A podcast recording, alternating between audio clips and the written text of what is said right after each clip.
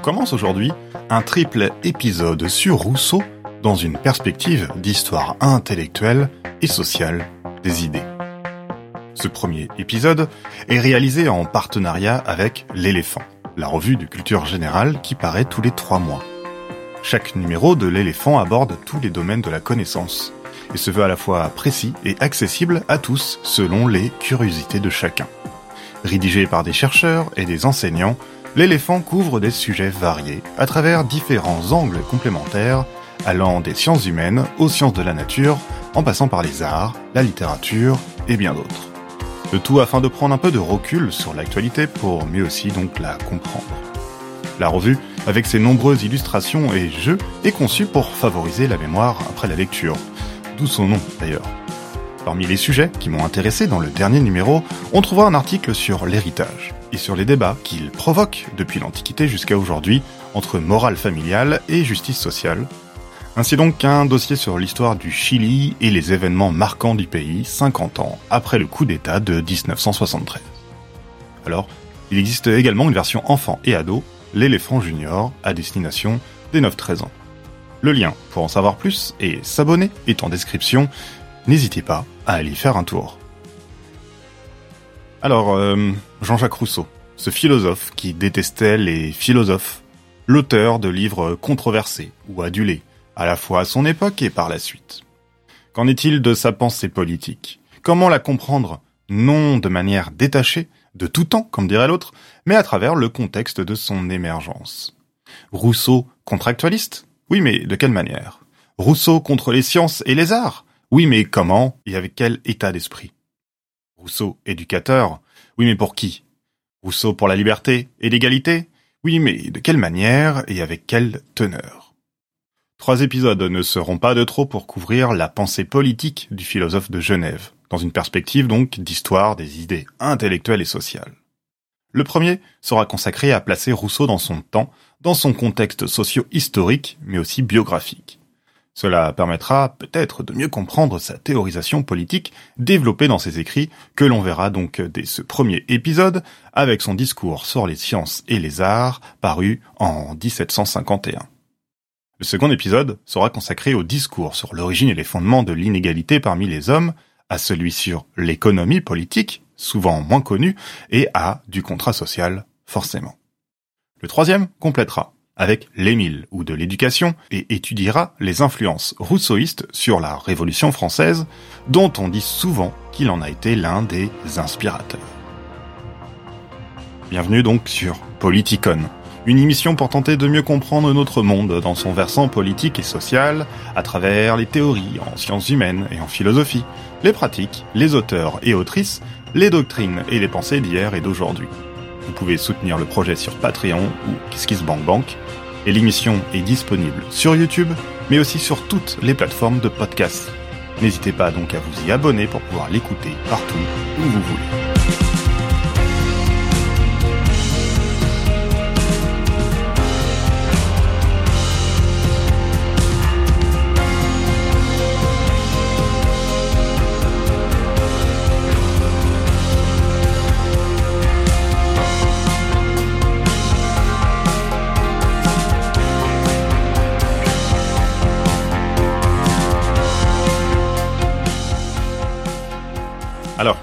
Va pas simplement parler de Rousseau et de ses thèses politiques, hein, comme on l'a dit, qu'elles soient contractualistes ou anthropologiques, sans placer donc son œuvre et sa vie en contexte.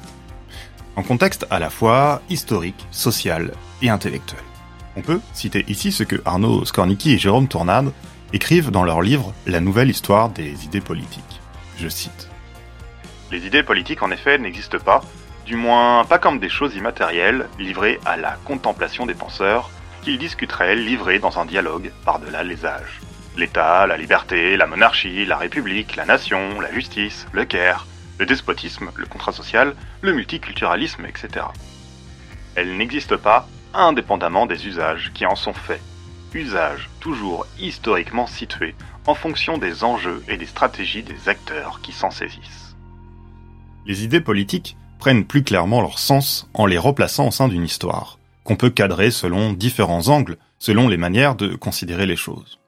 Il existe euh, une école contextualiste qui s'intéresse aux débats intellectuels propres à chaque époque, sans tomber dans l'idée que c'est le contexte économique et social qui influence les idées, comme le pourrait le faire une histoire sociale des idées d'inspiration marxiste.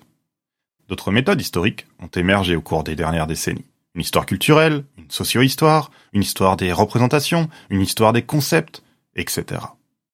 Alors, il ne va pas s'agir ici de faire le tri en choisissant une de ces approches à l'exclusion des autres, mais de parler de la pensée politique de Rousseau en prenant soin de la replacer dans son contexte, dans son environnement social, culturel, historique, politique, avec des sources qui peuvent, à mon sens, se compléter et s'éclairer les unes les autres. Le but, ici, c'est donc de proposer une vulgarisation d'histoire des idées politiques un peu moins abstraite ou désincarnée que d'habitude, et comme j'ai pu moi-même d'ailleurs le faire bien souvent. Alors pour commencer, on va donc voir quel est le contexte historique et culturel, ainsi que l'ordre social qui va voir naître les idées de Rousseau. On va partir de l'ouvrage d'Hélène Maxine Wood, Liberté et propriété, sous-titré Une histoire sociale de la pensée politique occidentale de la Renaissance aux Lumières. Maxine Wood, qui se place dans un cadre d'histoire d'inspiration plutôt marxienne, rappelle le cadre politique de l'absolutisme français dans lequel les écrits de Rousseau vont apparaître. En France, la monarchie absolue, née d'une longue lutte entre seigneurs féodaux, va s'exercer vers la fin du XVIe siècle de manière de plus en plus centralisée et bureaucratique. C'est en France donc que l'État moderne, avec son territoire délimité, sa bureaucratie centralisée, est apparu de la manière la plus forte. Le féodalisme laisse alors peu à peu la place à l'absolutisme. Mais ce mouvement est lent et entraîne des conflits politiques et sociaux. Tandis que les paysans propriétaires terriens constituent une très importante source de revenus fiscaux, les charges publiques sont vendues et distribuées par favoritisme depuis les hautes sphères étatiques. L'État absolutiste cherche ainsi à contrôler une partie de l'aristocratie en lui permettant d'occuper des postes lucratifs. La taxation forte pour certaines parties de la population et leur exonération pour d'autres favorisent des tensions et des troubles. Les divisions sociales sont importantes entre les différentes classes, entre nobles, bourgeois, paysans, mais aussi au sein même de ces classes où les querelles dynastiques ou religieuses demeurent vivaces.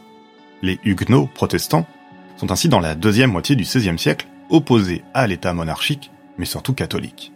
Les guerres de religion sont donc aussi des guerres politiques et mobilisent l'idée de peuple.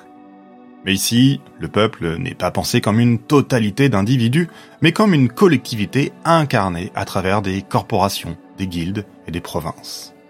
L'idée d'un droit de révolte contre la tyrannie est également mise en avant, mais celle-ci n'est pas tant portée par des personnes que par des collectivités donc qui exercent des charges pour l'État et quand celui-ci va à l'encontre de l'exercice normal de son rôle. Les protestants font donc valoir une autonomie politique et religieuse face au roi, autonomie qui s'incarnerait à travers des fonctions intermédiaires, des magistrats inférieurs dans le langage de l'époque. Le droit de résistance est donc non celui du peuple, mais des fonctionnaires de l'État ou des corporations, sans donc qu'on ait affaire à une véritable remise en cause de la monarchie.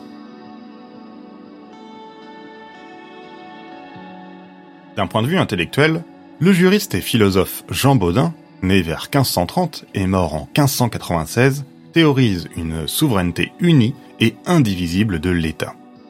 Comme le rappelle Maxine Wood, chez Baudin et bien d'autres se dessine la tension qui existe toujours au XVIe siècle entre un ordre social encore largement féodal et un État qui tente d'achever sa centralisation et s'oppose ainsi aux seigneurs locaux.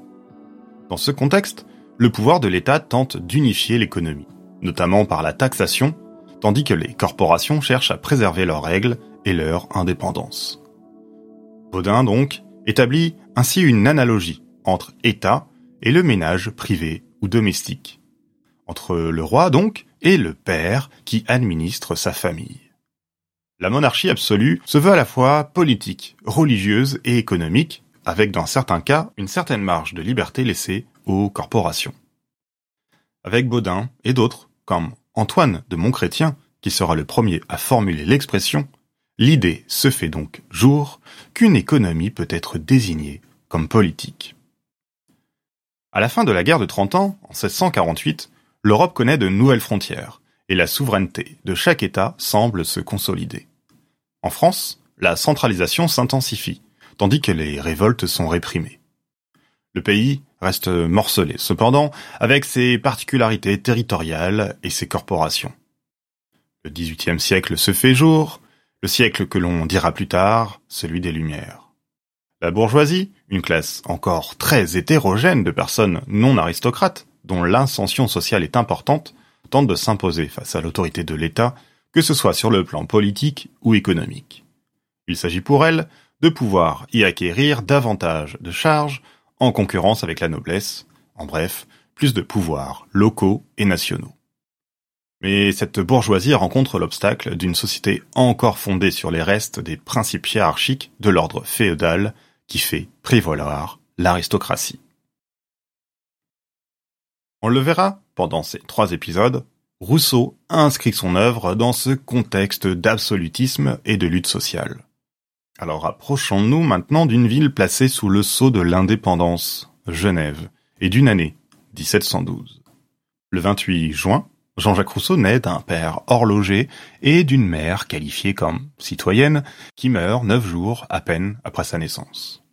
En France, pour resituer l'époque, Louis XIV disparaît trois ans plus tard, en 1715. Les années passent. Rousseau quitte Genève à 15 ans et se place sous la protection de Madame de Warrens, qui le fait se convertir au catholicisme. Rousseau reviendra au calvinisme par la suite. Après des années de lecture, de changement de fonction, de contrariétés amoureuses, il rencontre au début des années 1740 Diderot, d'Alembert ou Condillac. Depuis tout jeune, il est fasciné par les auteurs antiques, les cités romaines et grecques, puis italiennes, comme Venise, ville qu'il habite durant un an et dont il repartira considérablement désenchanté. Alors, on va maintenant suivre l'œuvre de Rousseau à travers les moments de sa vie et on terminera, comme on l'a dit, avec sa postérité révolutionnaire en questionnant son influence.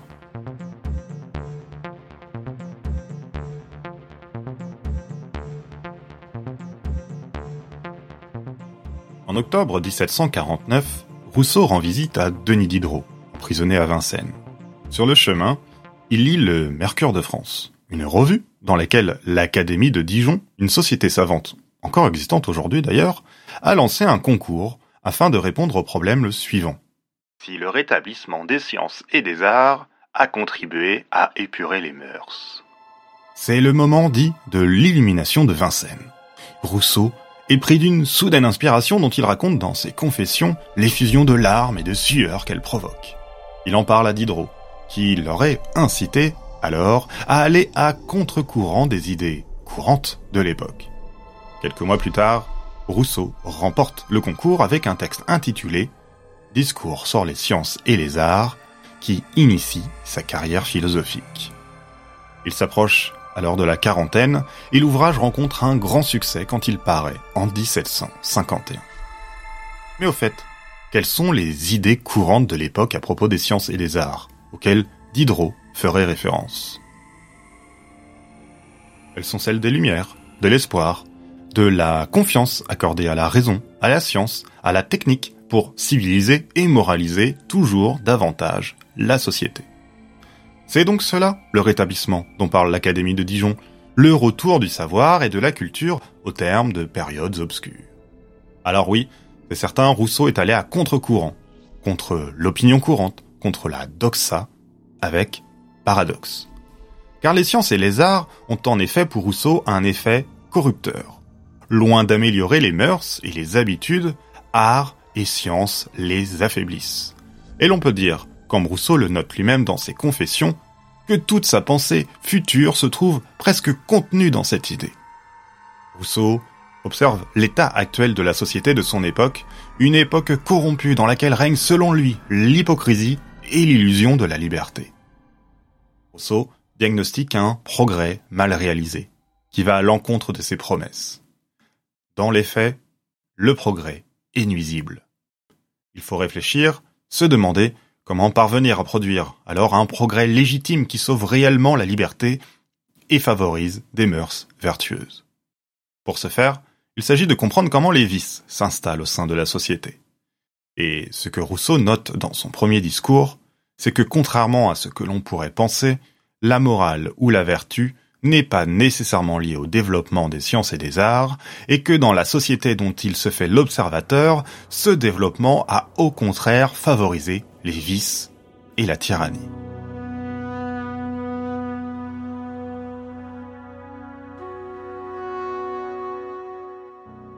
Dans la première partie du discours, Rousseau écrit qu'auparavant, avant la société avancée, les mœurs et habitudes de la vie étaient certes rustiques, mais elles étaient naturelles. Les hommes se comprenaient facilement, ce qui évitait de se tromper et de faire émerger de mauvaises habitudes. Mais tout a changé avec le développement de la société. C'est l'uniformité qui prédomine, sans excentricité maintenant, sans aucune originalité. Et dès lors la confiance se perd, l'hypocrisie règne, Derrière les apparences de la bienséance, c'est la haine ou encore la trahison qui se tapissent. La cause de cette situation, Rousseau accuse sans équivoque, je cite, C'est aux lettres, aux sciences et aux arts de revendiquer ce qui leur appartient dans un si salutaire ouvrage. Et il ajoute que cela n'arrive pas qu'à son époque. Il précise On a vu la vertu s'enfuir à mesure que leur lumière s'élevait sur notre horizon. Et le même phénomène s'est observé dans tous les temps dans tous les lieux. C'est le cas autant de l'Égypte que de la Grèce ou de la Rome antique, une fois conquise par trop de savoir et de luxe. À l'inverse, Rousseau montre à travers les exemples de la Perse, de la Germanie ou des cités antiques valeureuses comme Sparte que c'est la vertu et la sage ignorance qu'on enseignait avant les arts et les sciences. Pour Rousseau, il est plus important d'être moralement bon que d'être savant, et il est plus important d'être vertueux que d'être riche ou de bien paraître. Comme le rappelle Catherine Larère dans sa notice sur Rousseau dans le dictionnaire de philosophie politique au PUF, le philosophe genevois s'inscrit ici pleinement dans la tradition républicaine, en se faisant le continuateur d'un Machiavel qui opposait l'argent à la guerre, la vigueur de l'âme contre la corruption. Quelque chose de foncièrement politique est donc déjà bien présent dans ce premier écrit philosophique de Rousseau. La vertu civique, qui fait la liberté, ne doit pas être pervertie par le trop-plein de luxe, d'art ou de science. Ici, le luxe, comme signe des richesses, se fait en réalité le signe de la dissolution achevée des mœurs, mais aussi ce qui amollit la vertu guerrière et en général ce qui permet à une petite partie de dominer toutes les autres. Au début de la seconde partie de son discours, Rousseau revient sur l'origine de la quête du savoir et du beau. Il soutient que si les sciences et les arts ont façonné une société pleine de vices, c'est que quelque chose en réalité était déjà là en germe, et qui a permis justement à ces sciences et à ces arts de se développer. Rousseau écrit à ce propos L'astronomie est née de la superstition, l'éloquence de l'ambition, de la haine, de la flatterie et du mensonge. La géométrie de l'avarice, la physique d'une vaine curiosité, toute est la morale même de l'orgueil humain. Les sciences et les arts doivent donc leur naissance à nos vices, nous serions moins en doute sur leurs avantages s'ils la devaient à nos vertus. Il faudra attendre le second discours, le plus célèbre, celui sur l'origine et les fondements de l'inégalité parmi les hommes, pour comprendre comment les vices sont eux-mêmes apparus. Finalement, les sciences et les arts qui corrompent ne sont qu'un résultat secondaire, une sorte de corrélation d'une corruption sociale déjà présente dès que les sociétés se développent dans un esprit de propriété et d'inégalité. On peut noter dans ce premier discours quelques thèses qui préfigurent celles du deuxième. Des thèses au fort enjeu politique qui ne sont pas encore complètement mûries par Rousseau. Je cite. D'où naissent tous ces abus, si ce n'est de l'inégalité funeste introduite entre les hommes par la distinction des talents et par l'avilissement des vertus. Voilà l'effet le plus évident de toutes nos études, et la plus dangereuse de toutes leurs conséquences. On ne demande plus d'un homme s'il a de la probité, mais s'il a des talents. Dit d'un livre s'il est utile, mais s'il est bien écrit. Les récompenses sont prodiguées au bel esprit, et la vertu reste sans honneur. Il y a mille prix pour les beaux discours, aucune pour les belles actions. Qu'on me dise cependant si la gloire attachée au meilleur des discours qui seront couronnés dans cette académie est comparable au mérite d'en avoir fondé le prix. Et plus loin, il ajoute nous avons des physiciens, des géomètres, des chimistes, des astronomes, des poètes, des musiciens, des peintres. Nous n'avons plus de citoyens. Rousseau souhaiterait donc que les sciences et les arts ne soient pas abandonnés, mais seulement réservés à quelques personnes au sein de la société, afin que celles-ci, de manière générale, puissent se consacrer pleinement à ce qui est vertueux, moralement et civiquement. Il s'agirait alors pour les institutions scientifiques et littéraires de réguler la pratique des sciences et des arts afin d'éviter leur effet néfaste et de favoriser l'apprentissage de la vertu parmi les citoyens. Seuls donc un petit nombre d'artistes ou de scientifiques peuvent mener leurs recherches ou exercer leurs arts. Dès lors, ils peuvent en venir à conseiller les rois et les princes et à contribuer à développer la vertu et le bonheur de tous. On comprend avec tout cela que Rousseau ne refuse pas en soi le progrès. Il répète d'ailleurs souvent qu'il est de toute façon impossible de retourner en arrière. Il considère, toutefois, qu'il faut corriger les effets négatifs du développement des sociétés en prenant soin de bien comprendre que ce qui peut paraître positif, comme les sciences ou les arts, peut se révéler dans certaines circonstances considérablement négatif. Comment dès lors tout changer? Comment rendre véritablement la société légitime du point de vue de la vertu et d'une véritable pratique de la liberté? Et de l'égalité Pour répondre à ces questions, il faudra que Rousseau approfondisse ses intuitions premières, rédige un autre discours et produise deux grands ouvrages qui se complètent d'une certaine manière, l'Émile ou de l'éducation et du contrat social, qui paraîtront tous deux en 1762. Au niveau biblio, pour réaliser cette première partie, je me suis servi des ouvrages suivants. Liberté et propriété d'Hélène Wood, sous-titré Une histoire sociale de la pensée occidentale de la Renaissance aux Lumières, la notice de Catherine Larère dans le dictionnaire de philosophie politique au PUF, et les analyses de Bruno Bernardi dans sa notice sur Rousseau dans le Gradus philosophique en poche chez GF Flammarion. Le texte du discours sur les sciences et les arts est disponible gratuitement sur Wikisource ou sur le site Les Classiques des Sciences Sociales. On se retrouve la prochaine fois pour la deuxième partie de ce triptyque consacré à la pensée politique de Rousseau on parlera donc du second discours, du discours sur l'économie politique et de, du contrat social. Allez, n'oubliez pas de vous abonner, de liker, de commenter si vous êtes sur YouTube. Votre soutien est vraiment important pour faire perdurer le projet en le partageant où vous pouvez et où vous voulez. Vous pouvez aussi soutenir le podcast et la chaîne sur Patreon, Tipeee ou KissKissBankBank.